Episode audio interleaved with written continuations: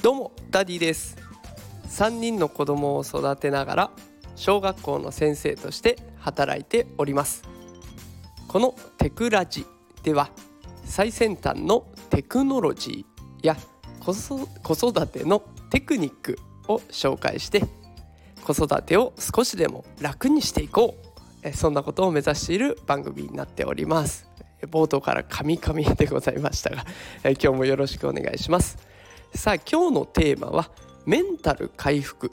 寝る前の一つの習慣で心が前向きになる。というテーマでお送りしていきます。さあ今日はメンタル回復術を紹介しておきます。まあ、あのね忙しい中聞いてくださってると思いますので先に結論を伝えていきます。結論は寝る前に良かったことを思い出す。たったこれだけですね。あの以前にもこういった内容を放送したんですけれどもこれとね同じ内容が別のネット記事でも見つかったんですよ。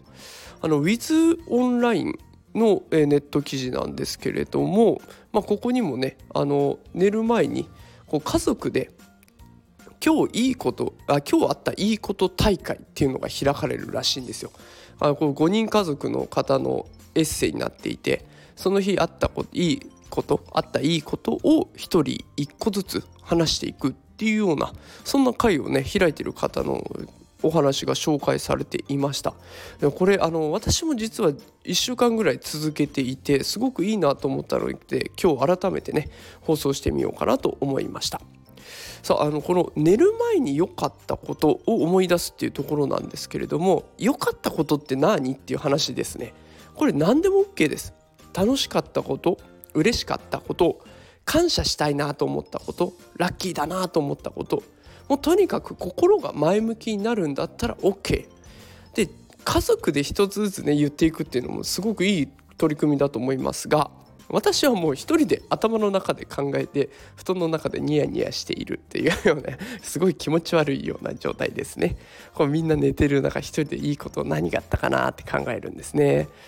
でもたったこれだけです。よこれだけで心がだいぶ変わるんですね。これ1週間続けるだけでねすごい変化がありました。でどんな変化があったかっていうといい気分で寝られるようになりました。でそれだけじゃなくて今日は何かいいかもいいことあるかもなと思って朝起きるのがね気分よく起きれるようになりました。だから寝る時も良かったし起きる時も良かった。でこれ本当って疑いたくなる気持ちよくわかります。で私もそうだったんですね。で試してみるとね最初って思いつかないんですよ。で疲れてる人ってついついうまくいかなかったこととか今日の反省点とかを思い出しちゃうんですね。私も最初そうでした。でもそれだとね自分で自分を責めることになっちゃうんですね。だから、まあ、反省点とか出たとしても最後は良かったことで締めくくっていくのをおすすめします。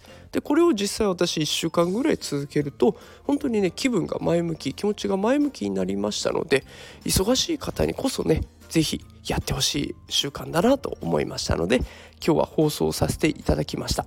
是非ね今日からあの寝る前に1個でいいから良かったことを思い出してみる。っていうところやってほしいなと思います。で私はいつもね3つ思い出すようにちょっと努力しているのでもしね早く効果を得たいなという方いらっしゃいましたら3つやってみるのもおすすめです。ということで今日はメンタル回復術を紹介させていただきました。えー、もしこの放送がね気に入っていただけた方はフォローいただけると嬉しいです。それではまた明日お会いしましょう。今日も最後まで聞いてくださってありがとうございました。それではまた明日。さようなら。